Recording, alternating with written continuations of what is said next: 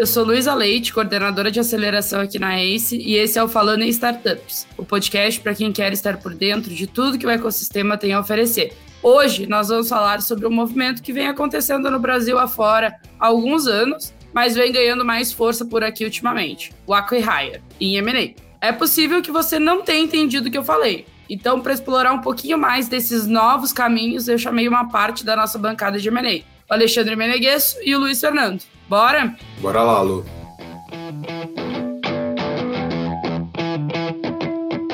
Para a gente começar, o que, que é Acquihire? Como que a gente explica isso para quem está nos ouvindo?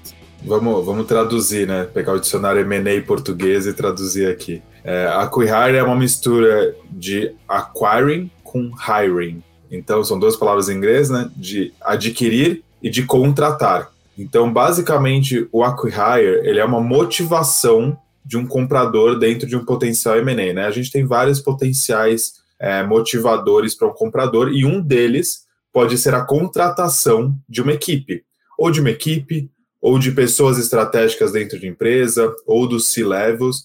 Mas quando a gente tem o que a gente chama de acquihire, a gente fala que uma das principais motivações do deal são as pessoas, mais do que o produto, mais do que necessariamente as sinergias. Você está muito interessado em trazer aquela equipe trazer aqueles C-levels, trazer aquelas pessoas chaves para dentro da sua corporação, para dentro da sua instituição, para dentro da sua, da sua equipe, para complementar com novos skills, para complementar com lideranças diferentes. Então, é, resumidamente, assim, e traduzindo do M&A para o português, é a compra pensando em também a contratação, seja de uma equipe, seja de pessoa-chave.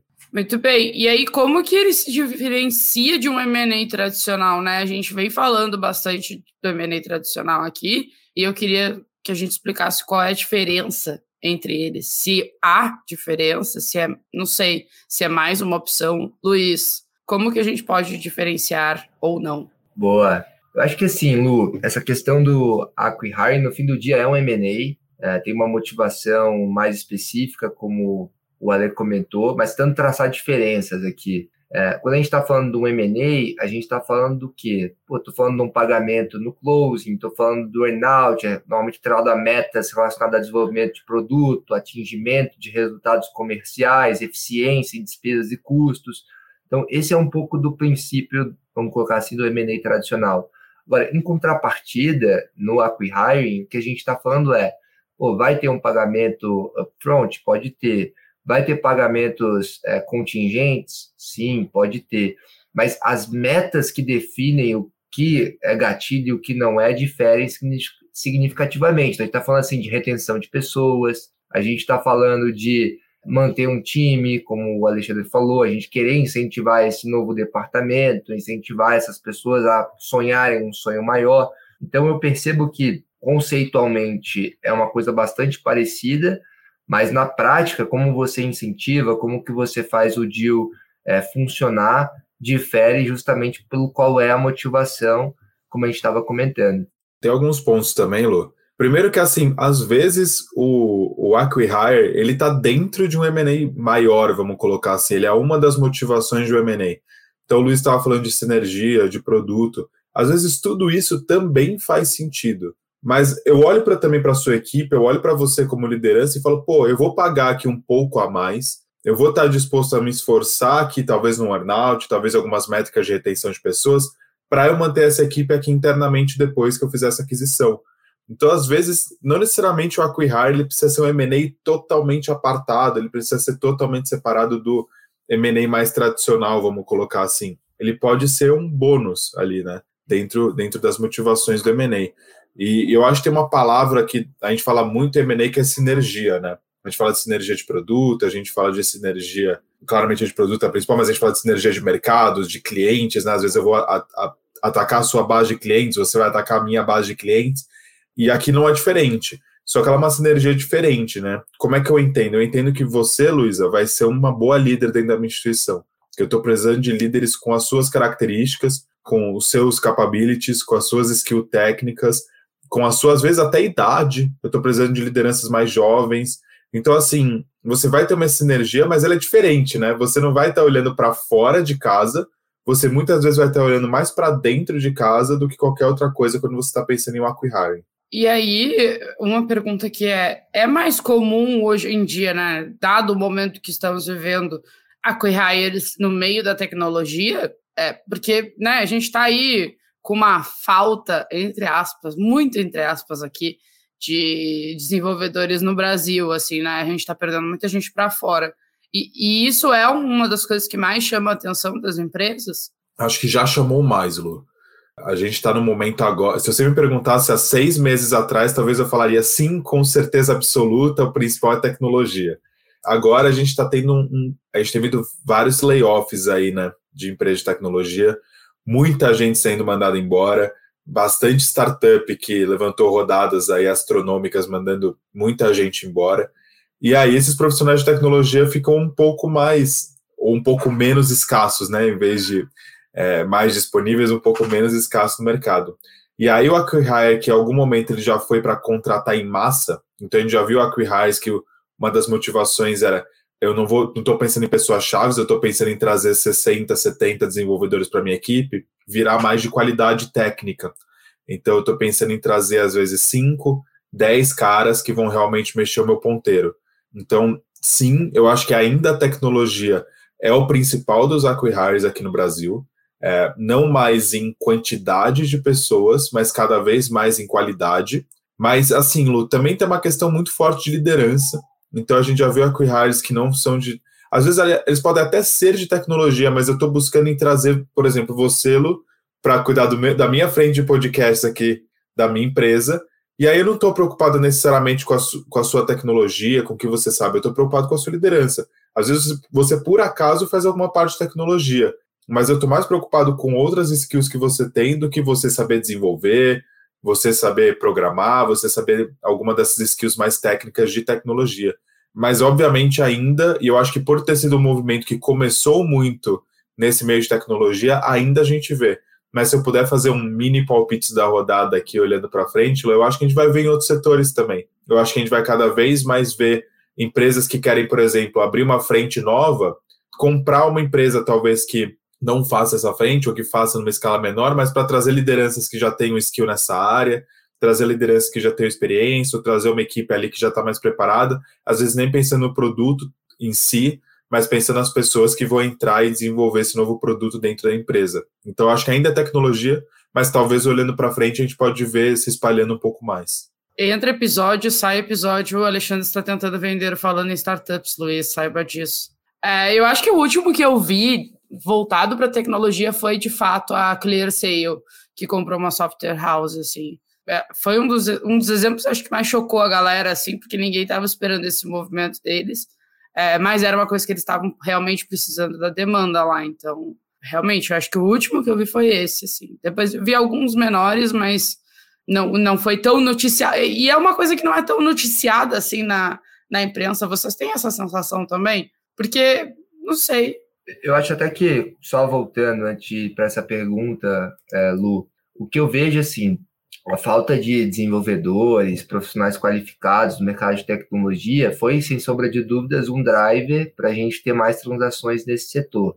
Mas se olhar de maneira mais ampla do porquê que esse tipo de transação até foi cunhada dentro do ambiente de tecnologia lá fora, né? É porque a velocidade com que a transformação acontece no meio de tecnologia, ela é muito rápida.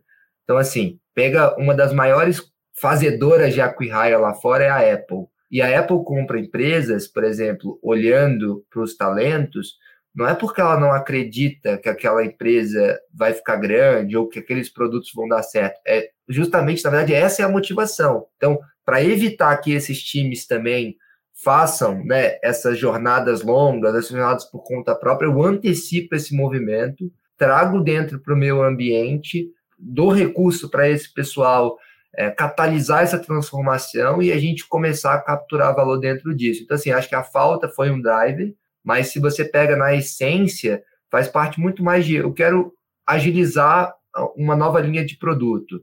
Como que eu posso fazer isso? Eu posso comprar um produto já existente ou, dependendo do horizonte de tempo que eu tenho para desenvolver, eu trago alguém para construir isso. Eu posso trazer essa pessoa para construir isso contratando, ou eu posso trazer isso comprando, assim. E aí, pegando o gancho dessa minha fala com o que você perguntou, assim, essa questão da notícia, eu acho que tem que olhar com um, um certo cuidado, porque às vezes um deal de acquihire não é noticiado como um acquihire, e às vezes um deal que é de que não é de acquihire é noticiado como se fosse, né? Então, assim, é muito difícil fazer essa separação de qual foi a motivação, é, até porque tem outras coisas, né? Então, assim, eu estou trazendo a Luísa do falando em startups que a gente estava brincando, né? Que o Ale quer vender.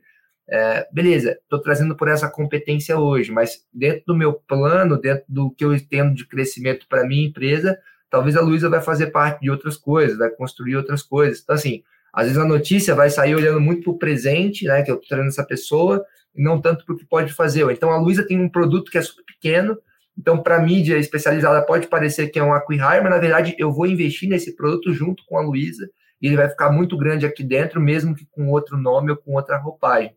Então, eu acho que é um pouco disso. Eu acho que ainda tem um certo é, receio, assim, principalmente falando dos investidores, de colocar na galeria dos exits. Esse foi um acquihire, porque pressupõe que é um deal de, de baixo valor, um deal que teve uma contraprestação em dinheiro baixa, o que nem sempre é verdade, né? Então, para muitos, assim, acaba sendo uma notícia que não quer dar. Mas eu tendo a olhar pelo outro lado, eu acho que é, se a motivação ela está alinhada, se puxa, o projeto se alinha com os interesses das partes e o que vai ser construído junto é, tem potencial de ser grande, puxa, a gente não deveria ter vergonha nenhuma de noticiar e falar e mostrar o que, que de fato é ou não é. Até tem uma coisa legal que eu já ouvi de um empreendedor, que é a maneira mais fácil de você construir, por exemplo, um unicórnio, é você se aliando a um enquanto ele não é um unicórnio ainda, né? Uma empresa que você vê o potencial de que, que vai crescer no seu setor e etc. Você se juntar a ela antes, né? Por exemplo, por meio de um acquihire e fazer parte dessa construção e surfar esse, esse upside depois. Então é um pouco assim que eu vejo. Talvez, assim, eu, eu não tenho uma estatística para saber se elas são mais noticiadas ou menos, mas de quem trabalha, de quem, assim, a gente faz muita palestra, a gente fala bastante com empreendedor, ninguém pergunta para mim sobre a Quihire. Acho que esse é o ponto, é menos sexy no mercado, vamos colocar assim.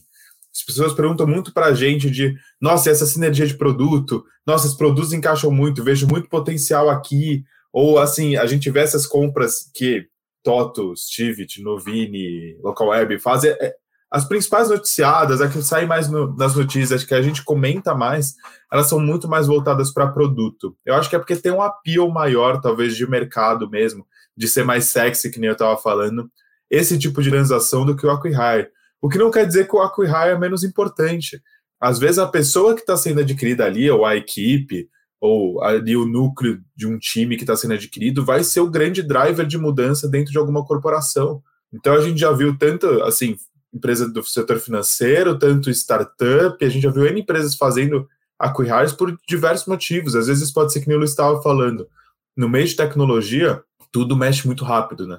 Tudo acontece muito rápido. Às vezes eu sou uma corporação gigante e que eu preciso de alguém ali dentro que vai ser esse meu driver de mudança, que vai ser esse meu ponteiro que vai girar junto com a tecnologia e vai me trazer para dentro essa, vamos botar assim, nova geração, entre aspas.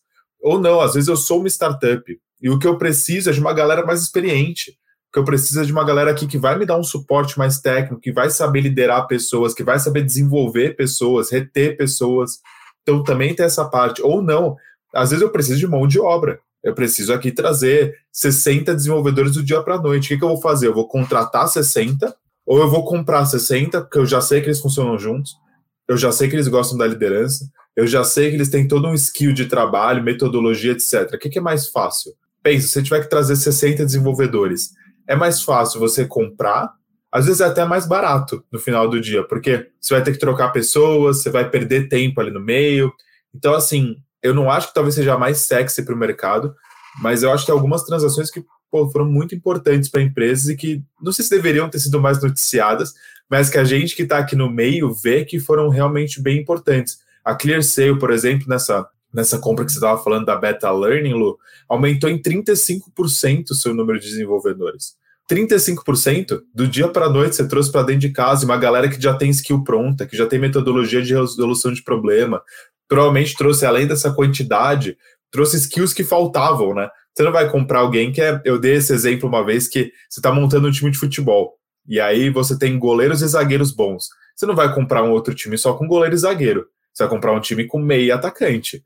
para você ter complementariedade. Então, às vezes, esses 35% são os 35% que faltavam lá dentro. Então, eu acho que talvez não seja mais noticiada, mas certamente é bem importante. E aí, essa questão que eu estava falando de ah, tem algum tabu aqui no meio de M&A, o pessoal às vezes não quer noticiar, a gente acha isso uma grande besteira. Porque às vezes esse cara está entrando lá, ele vai ser tão importante ou mais quanto um, cara que está entrando por produto, ele vai conseguir crescer lá dentro, às vezes ele vai ser um sponsor para a gente lá dentro depois, ou ele vai ser alguém que vai poder é, levar novas tecnologias para lá depois, às vezes ele vai comprar um produto ou fazer um outro acquihire. Então, pô, M&A, a empresa está vendo a mesma sinergia, o mesmo potencial em produto, em acquihire, são só motivações diferentes no final do dia. E tem uma coisa, Lu, é, do acquihire, assim, que o pessoal automaticamente é, pensa em valores baixos, pensa em só troca de ações, pensa numa jornada que não foi bem sucedida, pensa, por exemplo, em precificar só em cima do número de desenvolvedores. Mas, assim, para os ouvintes, né, é, vou colocar algumas transações e aí os ouvintes depois procuram e manda para você aí se eles acham que isso foi um acquihire ou não. Eu até ia te perguntar como é que essa transação é paga, né? Mas vamos lá, gostei. Não, por exemplo, o Itaú comprando a ZUP, num deal que pode ser quase de 600 milhões até o final dele. É, é um acquihire ou não é? é? Grupo Boticário comprando GAVB, é um acquihire ou não é? Pega o histórico da GAVB, o tamanho que eles tinham. É, aí você pega iFood comprando Requima, é, foi um dos primeiros assim que a gente viu mais expoentes. É um acquihire? Não é? quando você vê duas startups mais ou menos do mesmo tamanho se juntando, é um acquihire ou não é? Então, eu acho que tem várias coisas assim que dá para se provocar. E, de novo, eu acho que é muito difícil traçar no chão assim a linha que separa uma coisa ou outra. Eu acho que a maneira certa de encarar isso é, por trás de todo M&A tem uma motivação. Normalmente, quando a motivação principal é trazer os talentos, trazer o time, etc., o pessoal acaba rotulando como acquihire, mas muitos deals na minha visão, não são rotulados dessa forma e a motivação principal é a mesma. Então, acho que é mais a, a provocação, assim. Uh, até falando agora me lembrou um episódio de The Big Bang Theory, que eles falam Emily ou Canela, né, das falas do Raj. Então, gostei. Pessoal, mandem pra gente depois ali no LinkedIn o que, que vocês acham que é. E, e aí, Lu, falando do preço que você falou, existe uma, uma noção no mercado, uma ideia de que se paga só em ações na Quihire. Mas, pô, você tem uma consultoria, vamos colocar assim, uma consultoria, uma software house, que nem foi o caso da ClearSale. Você gera fluxo de caixa, você tira os seus dividendos, você é CEO, eu tenho que te dar algum prêmio para você encerrar essa jornada e topar entrar num risco aqui dentro comigo, que às vezes você não vai ser nem C-level. Às vezes você vai ser um diretor de tecnologia, você vai ser o diretor de alguma área. Antes você era dono, CEO de uma consultoria, ou de uma software house, e agora você está sendo um diretor, um vice-presidente, alguma coisa nesse sentido.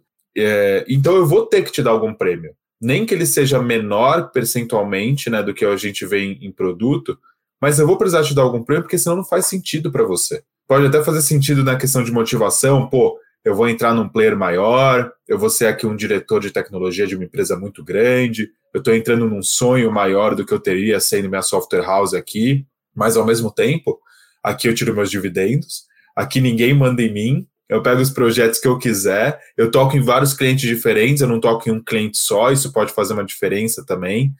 Então, assim, existe uma noção de que se paga menos. Acho que a gente não pode mentir é que os múltiplos em geral de acquihire não são os maiores do mercado, ao mesmo tempo a gente vê menores, mas eles não são os maiores praticados no mercado.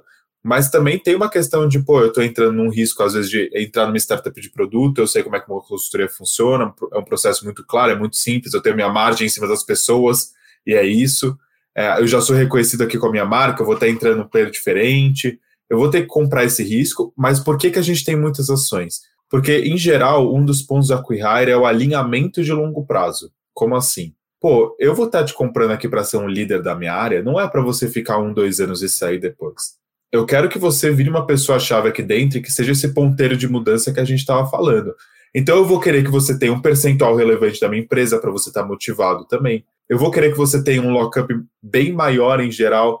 Por quê? Porque eu vou precisar que você desenvolva uma área inteira, que você desenvolva uma nova frente, ou que você realmente seja essa. Eu estou comprando você. Se eu estou comprando você, Eu não quero que você saia amanhã. Eu quero que você fique o máximo de tempo possível amarrado aqui. Como que eu te amarro? Com ações e daí em contrato em lockup. Mas acabou esses cinco anos, eu provavelmente vou querer que você continue aqui. E aí, se você tem um percentual de ações relevante, principalmente relevante em relação ao deal, a chance de você ficar é maior. Então pensa para o comprador. Se eu te der 90% do valor da sua empresa em grana e 10% em ação, daqui três anos você aposenta e vai para as Maldivas, Lu. Agora, se eu te der 90% em ação e 10% em cash, você pega essa grana, você vai ter uma segurança, você vai ter uma confiança, mas você vai estar super alinhada no longo prazo comigo, porque você vai ter um percentual de ação muito relevante. Então, assim, precisa ter um dinheiro que vai dar uma segurança para os empreendedores, que vai gerar essa gratificação e essa bonificação pela jornada que está sendo concluída, né, iniciando uma nova, mas ao mesmo tempo a gente entende porque também tem um percentual importante de ações dentro desse tipo de deal. E aí, Ale, é, talvez eu vou fazer a minha pergunta polêmica agora, né? Tu falou de, ah, eu tô comprando você, o empreendedor. E aí, como que a gente calcula o valor de uma empresa com base nos talentos? Assim, é algo que a gente pode colocar um preço? Como que a gente coloca? Que a gente pode colocar um preço, a gente pode, porque a gente coloca. Mas como que a gente faz isso? Porque são pessoas, né? É muito difícil, Lu. É, obviamente, cada modelagem financeira que a gente faz, cada precificação tem seus próprios desafios, porque como que eu modelo um produto com baita potencial que vai crescer aí três vezes por ano? Também é difícil precificar. Mas vira uma questão muito de quanto eu estou disposto a vender e quanto você está disposto a pagá-lo. Assim, é, acho que quando a gente entra nesse quesito de.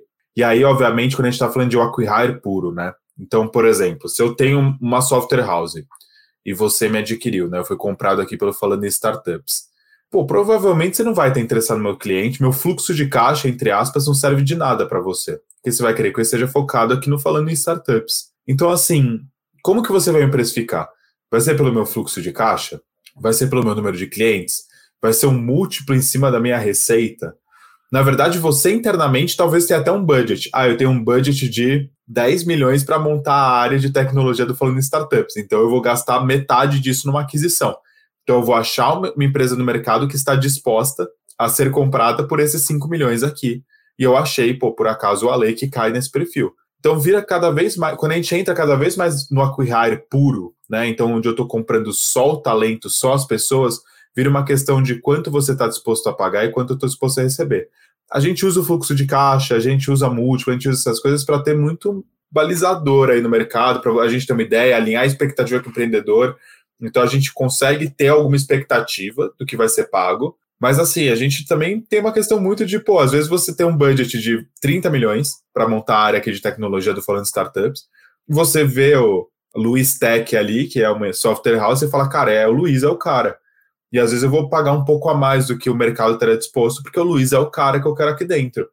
Ou às vezes você vai olhar para mim, eu vou achar que eu valho mais e você não vai estar disposta, porque, pô, para você eu tenho esse budget, se você quiser que, se não quiser, pô, para mim não vale a pena, eu vou achar outra, porque também tem muita, né? Tem bastante software house, tem bastante consultoria, então tem opção, entre aspas, no mercado. Então vira muito uma questão de, assim, negociação, quanto você quer pagar, o quanto eu estou disposto a vender. Cada vez mais no acquihire vira esse processo, e aí o assessor tem um papel muito importante de negociação, né?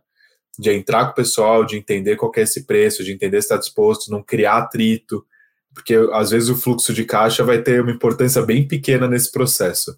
A gente foi de vender o falando em startups para o falando em startups comprar alguém. Olha só, né?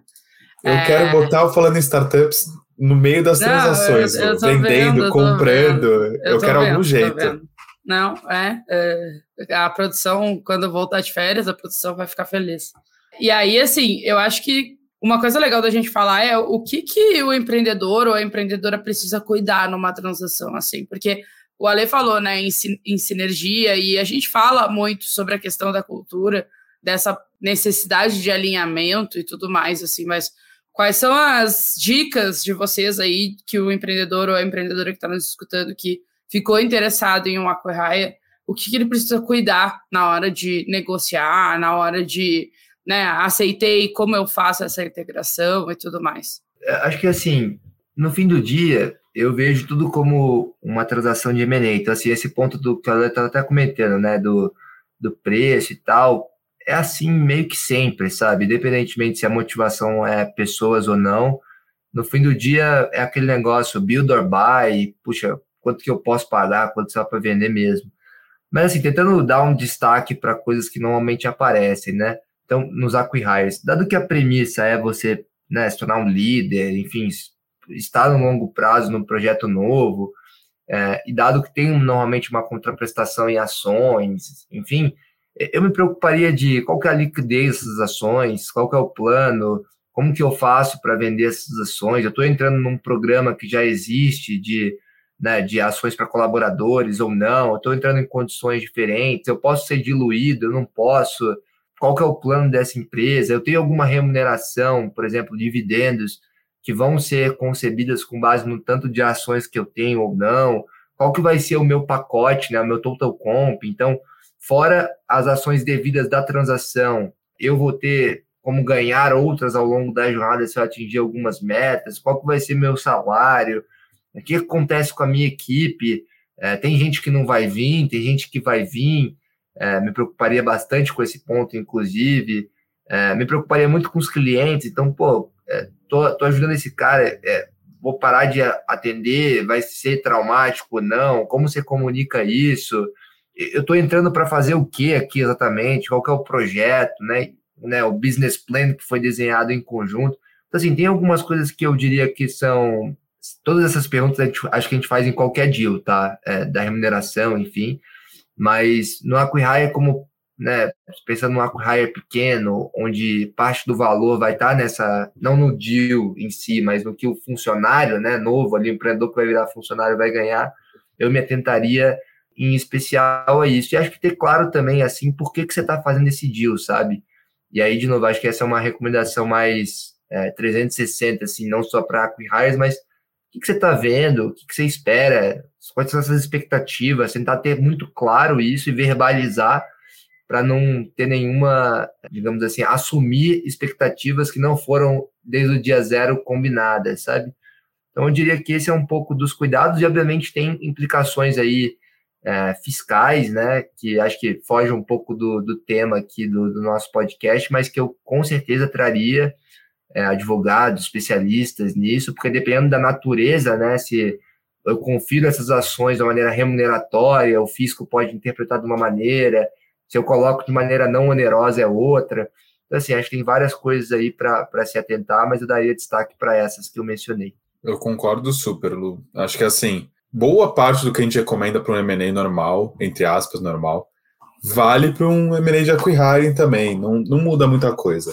É, eu acho que tem algumas perguntas que a gente costuma fazer, e a gente faz em todos, de novo, mas que para o M&A de, de acquiring vale a pena ficar um pouco mais atento. É, por exemplo, já teve alguma tentativa anterior de formar essa área? Quem que era a pessoa que era líder antigamente? Já teve alguma estrutura parecida antes? Por que, que ela não deu certo? Então, assim, pô, eu estou entrando aqui numa empresa super tradicional. E aí o cara está me contratando, falando, não, você vai ser o driver de mudança aqui dentro, a gente está te contratando, comprando e contratando para você realmente fazer essa mudança. Aí eu vou lá e faço essa pergunta, o cara fala, não, a gente já teve uma área de tecnologia aqui, que durou cinco anos, passaram dez pessoas, a gente não conseguiu fazer nada porque tudo tem que passar pelo conselho, o conselho é um bando de cara de cabelo branco que não aprova nada. Pô, o deal pode ser super legal, você pode estar super comprado, mas se você entende que você não vai conseguir fazer nada, será que faz sentido? Então, assim, acho que essa questão de autonomia também. Então, se eu estou te contratando, pô, eu quero que você faça as suas coisas. Se você vai ficar me mantendo numa rédea curta ali o tempo inteiro, para que, que você está me contratando? Né? Então, assim, acho que tem algumas perguntas relacionadas a dia a dia de trabalho, autonomia, qual é o nível de burocracia em cima do que eu vou fazer, a minha equipe, vai ser só a minha equipe, eu vou ter outras áreas para liderar. Tem pessoas aí que já estão embaixo de outro líder que vão virar meu. Quem são essas pessoas? Pode dar problema. Tem algum outro par aí no meio? Então, quem vão ser meus pares de trabalho? Então, acho que essas perguntas todas elas valem para o M&A, onde não é o arco e hire também, são importantes. Mas aqui eu acho que vale um foco em todas essas perguntas que são relacionadas a dia a dia de trabalho. E aí, obviamente, que a cultura que a gente estava falando é um ponto-chave, né? é, ela engloba tudo isso. Então, por isso que a gente fala que ela é talvez um dos principais pontos, tanto para a retenção das suas pessoas, mas também para você, pô. Se você vai ter um percentual relevante em ação da empresa, você vai ter que ficar lá cinco anos de lockup. Você não pode odiar a cultura da empresa.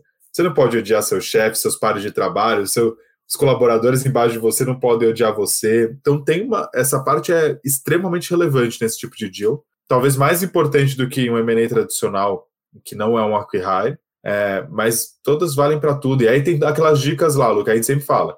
Contábil em dia, jurídico em dia, tenha tudo pronto, tenha tudo organizado, saiba os seus diferenciais. Acho que aqui tem uma questão relacionada a PJ bem importante, porque se você pensa nesse tipo de movimento, reduzir o seu número de PJs é importante, porque, em geral, é um trava-negócio. Pessoal, se você tem um percentual muito grande de PJ, o pessoal fica meio receoso de fazer aquisição. Risco trabalhista, é muito fácil de você sair. Então, eu estou comprando uma equipe de 60 pessoas, onde 30 são PJs.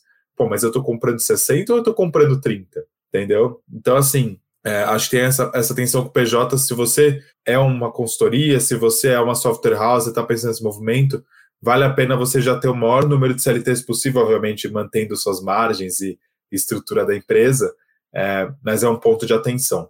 Muito bem, e aí entrando aqui no Se Eu Fosse Você, é, como é um, conce um conceito extremamente recente no Brasil, apesar de já acontecer no exterior há muitos anos, né? A pergunta que fica é: se você fosse o empreendedor ou a empreendedora que nos escuta, você prestaria atenção nessas movimentações? Isso é algo que entraria no seu radar e por quê? Vocês fariam um, né? Venderiam vocês para outras empresas ou comprariam outras pessoas para a empresa de vocês? Olha, se eu fosse um, para comprar, eu prestaria muita atenção, muita atenção porque eu acho que realmente pode ser um ponto chave aí de mudança, principalmente se você é uma startup já um pouco maior, tá ali levantando sua série A, sabe, tá nesse momento, presta bastante atenção nisso, porque às vezes você está querendo desenvolver alguma coisa internamente, você não tem as capabilities, você não tem a skill. Às vezes seu problema de retenção ele pode ser causado, por exemplo, você não saber se relacionar com profissionais de tecnologia, por exemplo. Às vezes está faltando uma liderança na sua equipe para essa frente você está muito longe, seu CTO está muito longe. Então, assim, se eu fosse um empreendedor da ponta compradora, eu prestaria muita atenção nesse tipo de movimento, pensaria muito bem, porque um acquihire não precisa comprar 40 pessoas. Eu posso trazer uma software house pequena, de 5, 10 pessoas, é, com uma liderança muito forte, uma cultura legal, um plano de desenvolvimento estruturado, um plano de retenção bem feito. Então, não necessariamente precisa ser uma coisa enorme. O acquihire pode ser um acquihire pequeno também. Então, se eu fosse da ponta compradora, eu, eu assim, estaria olhando com muito carinho. Da ponta vendedora, eu acho que vai depender um pouco do momento, acho que vai depender um pouco de o que, que a sua empresa faz. Pô, se eu tenho um produto muito legal, um produto com muito potencial, talvez valha a pena eu dar uma segurada e dar um double down aqui no meu produto do que eu, eu ser comprado puramente pela minha capability, né? É alguém que está olhando menos para esse meu produto, pelo meu tipo de serviço que eu presto.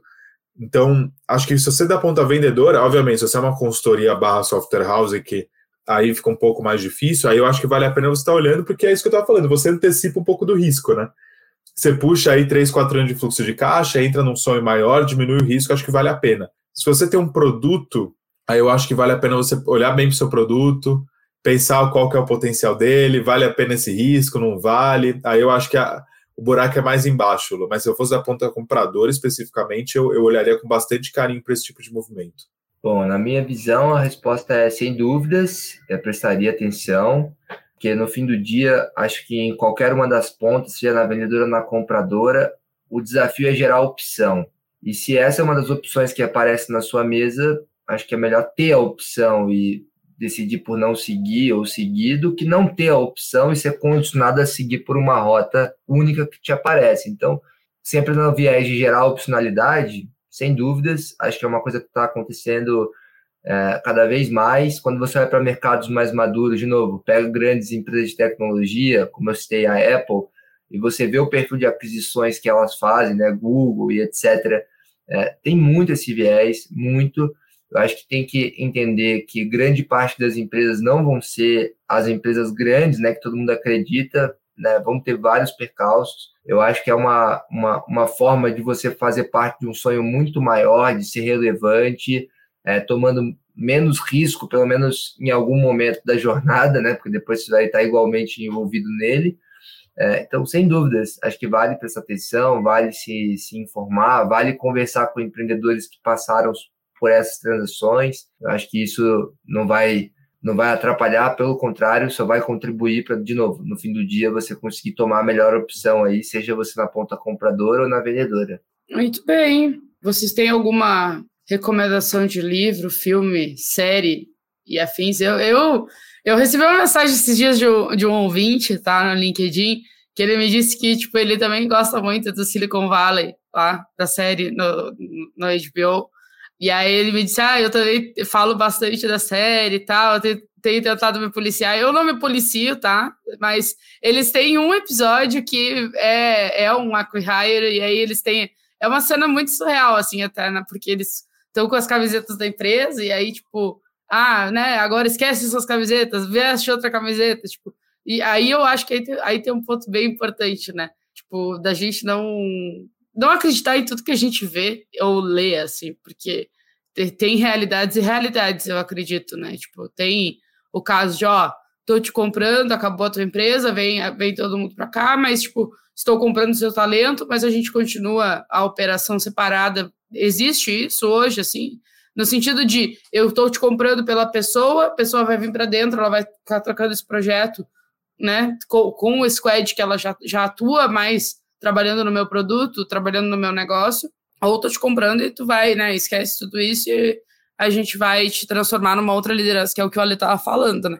Mas acho que não acreditar em tudo que a gente vê ou, ou ouve é bem importante. E essa série é maravilhosa, eu recomendo sempre para todo mundo. E o HBO anunciou recentemente que vai, vai mudar o seu streaming, então pode ser que ela se perca no meio do caminho. Eu tenho uma sugestão, uh, uma recomendação né, pessoal. A minha de leitura, é, talvez não tão divertida como a da Luísa, mas é um artigo que se chama The Complete Guide to Acquihires, da Andreessen Horowitz. Está lá no portal deles no Future, depois deixa nas notas aí para o pessoal, mas é um guia super profundo, super completo, que passa por basicamente tudo assim que a gente conversou e mais um pouco. E eu acho que é só mais uma forma da gente é, se antecipar aqui do que está por vir, né? Então você vê mercados mais maduros, um dos principais fundos que a gente tem no mundo, fazendo um guia super completo, detalhando, já entendendo que isso é um super driver aí para várias empresas, tanto para quem compra quanto para quem vende. Então essa é a minha recomendação, The Complete Guide to Acquihires. Muito bom. Olha, uma recomendação bem teórica aqui, né, Lu? Eu vou dar um meio do caminho. Eu gosto de dar umas recomendações que não tem muito a ver, mas tem a ver, Lu. Você, você me conhece. É, tem, um, tem um livro que chama. Eu não sei se eu já recomendei esse livro aqui, inclusive. Agora que eu comecei a falar, eu pensei. Chama The Unfair Advantage. Acho que não, né? Acho que eu não recomendei esse aqui ainda. Ele é um livro interessante. Ele fala sobre como você encontrar o que você já tem de bom e que é o seu diferencial para fazer você crescer. E aí eu acho que isso vale para quem está sendo comprado como acquihire, né? Qual que é o diferencial que você tem aí que, tá, que vai fazer você vencer, ou que o cara está olhando para fazer esse cara que eu estou comprando vai me fazer vencer como empresa maior, né? Vai ser esse ponteiro que a gente estava falando. Então acho que é um livro interessante aí, pessoal. Eu gosto dessas recomendações que tem a ver no tangencial, elas não são exatamente sobre acquihire, mas pô, acho que pode fazer sentido aí para quem está pensando o que, que o cara está comprando? É a sua liderança? É a sua skill de reter pessoas, é você como, às vezes você como líder mesmo, é o seu número de desenvolvedores, é o seu skill de resolução de problemas, que que é, qual que é a sua unfair advantage que está fazendo ele te comprar ao invés das N outras software houses que tem aí no Brasil. Muito bem, muito obrigado, meninos. Adorei nosso papo de hoje. Boa, sempre um prazer estar com vocês. Sempre bom. A gente volta. Muito bem. Se você gostou desse episódio, segue o nosso podcast na plataforma que você está ouvindo e avalia ele com cinco estrelas. Temos novos episódios toda segunda-feira, então é só acompanhar no teu feed. Todos os contatos da nossa bancada estão aqui no link da descrição. Até o próximo episódio e tchau!